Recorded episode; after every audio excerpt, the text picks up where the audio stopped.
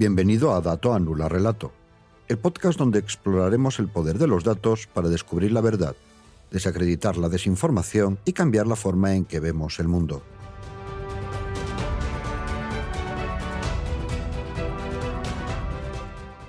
Soy Jesús, analista de datos, y estaré aquí con vosotros en cada episodio para desentrañar las historias que los datos nos cuentan.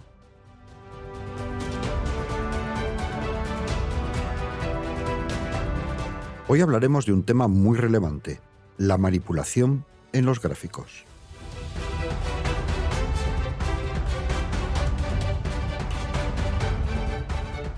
Hay una cita atribuida a Winston Churchill, aunque no verificada, que dice, Nunca confío en las estadísticas a menos que las haya manipulado yo mismo.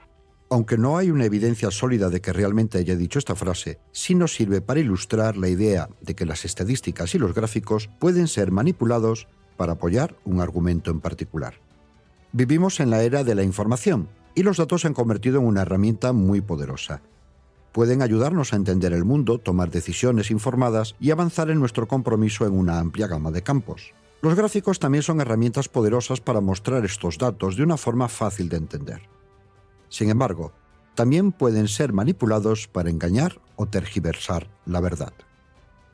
La manipulación de los gráficos, el uso de estadísticas engañosas, la descontextualización y la correlación errónea con la causalidad son solo algunas de las formas en que se puede desinformar con datos.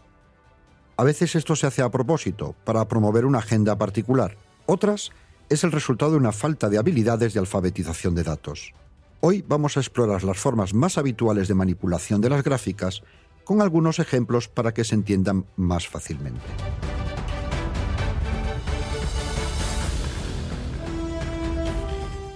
Cambio en la escala de los ejes. Una de las formas más comunes de manipulación en los gráficos es el cambio en la escala de los ejes. Si un gráfico no comienza en cero, o si los intervalos en el eje Y no son uniformes, pueden dar la impresión de que las diferencias son mayores de lo que realmente son. Esto puede usarse para exagerar pequeñas diferencias o minimizar grandes disparidades.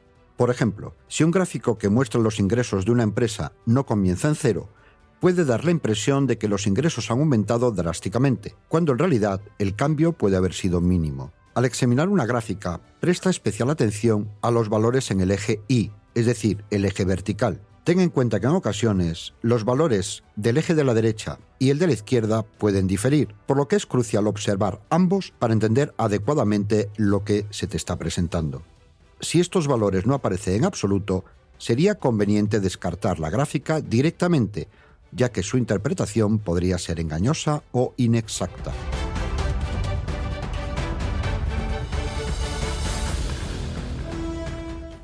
Manipulación de los colores y las formas. Otra técnica de manipulación es el uso de colores y determinadas formas. Los colores brillantes o las formas más grandes pueden llamar la atención sobre ciertas partes del gráfico, distorsionando la percepción del espectador.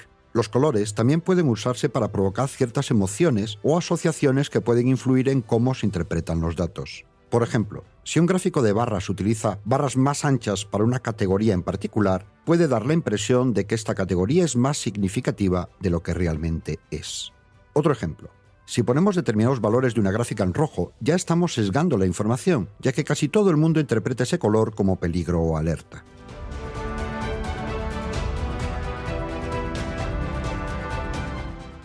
Uso engañoso de gráficos 3D.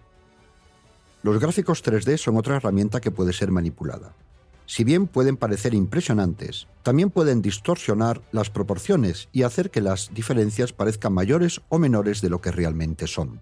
Por ejemplo, un gráfico de barras 3D puede exagerar las diferencias entre las barras, haciendo que una pequeña diferencia real parezca mucho mayor de lo que realmente es.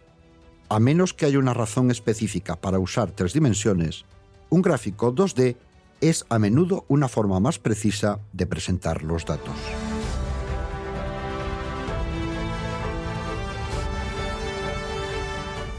Omisión de datos relevantes. La omisión de datos relevantes es una forma sutil pero poderosa de manipulación. Si un gráfico no incluye todos los datos pertinentes, puede dar una visión sesgada de la realidad. Siempre es importante preguntarse qué datos podrían estar faltando y cómo su inclusión podría cambiar la interpretación de los datos. Por ejemplo, cuando escuchas las noticias o lees los informes sobre la tasa de empleo en un país, a menudo se discute en términos de la cantidad de personas que están trabajando. ¿Alguna vez te has preguntado qué datos están omitiendo en estas estadísticas? Uno de los más importantes y a menudo pasado por alto es el número de horas trabajadas en empresa privada. El número de horas trabajadas en empresa privada puede dar una imagen más clara de la realidad económica de una región o país, ya que puede ayudar a diferenciar entre el empleo a tiempo completo, a tiempo parcial o el subempleo, a diferenciar el empleo público del empleo en empresa privada, a medir la productividad y, en general, el estado real de la economía y los trabajadores.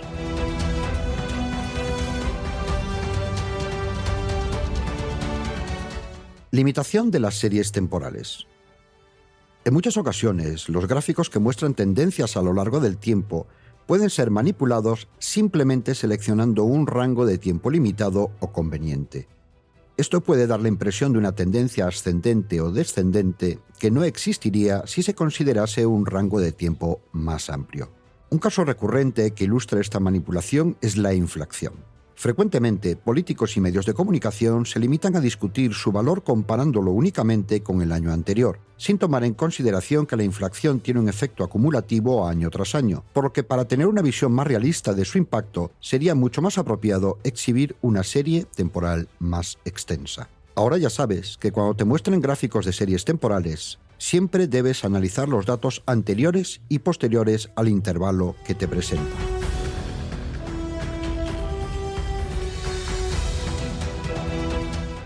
Uso de datos promedio sin indicar la variabilidad. Una forma común de manipulación de gráficos es utilizar datos promedio sin indicar la variabilidad. Por ejemplo, si se representa el salario medio de un grupo de personas, pero no se indica la desviación estándar, se puede dar la impresión de que todos ganan una cantidad similar, pero en realidad puede haber una gran disparidad entre los salarios más altos y los más bajos. El promedio o media aritmética es uno de los términos estadísticos más utilizados y a la vez peor entendidos, y por eso es una de las bases más frecuentes para la manipulación. Más adelante haremos un episodio hablando de los términos estadísticos más habituales, pero de momento quédate con esta idea. Siempre que alguien te hable de valores promedio, pídele su desviación estándar. Ya veremos qué es esto. Si no nos dan la información o, lo que es muy habitual, no saben ni de qué estás hablando, descarta ese dato.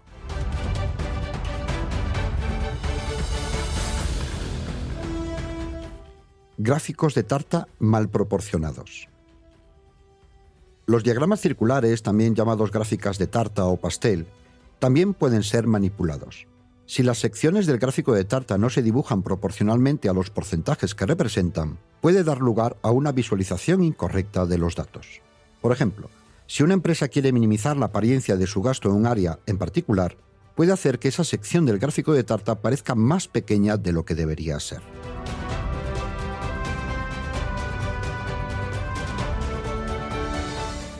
Comparación de datos incomparables.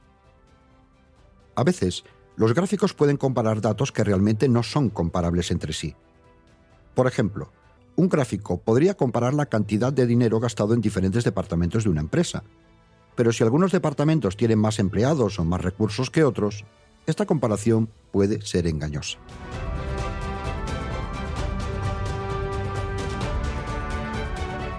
Uso de correlaciones para implicar causalidad. Otra forma común de manipulación gráfica es usar correlaciones para indicar una relación causal.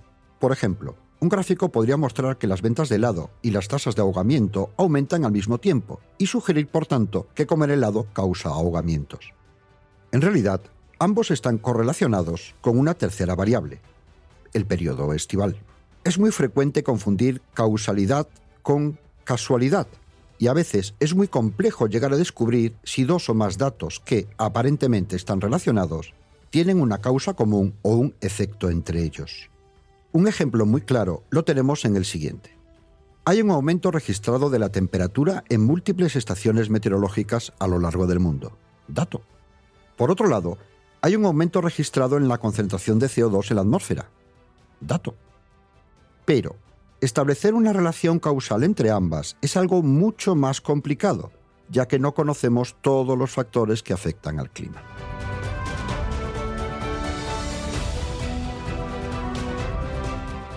Manipulación de las imágenes que acompañan a los gráficos. Incluso las imágenes que acompañan a los gráficos pueden usarse para manipularnos. Por ejemplo, si se utiliza una imagen alarmante junto a un gráfico sobre el cambio climático, puede aumentar la sensación de urgencia o peligro, incluso si los datos en sí mismos no son tan dramáticos.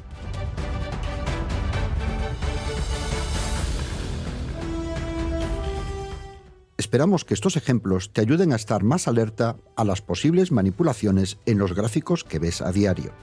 Recuerda, los gráficos son una herramienta y como todas las herramientas, pueden ser utilizados para bien o para mal. La próxima vez que veas un gráfico, tómate un momento para analizarlo críticamente. Pregúntate si se está representando la información de manera justa y precisa y qué podría estar faltando.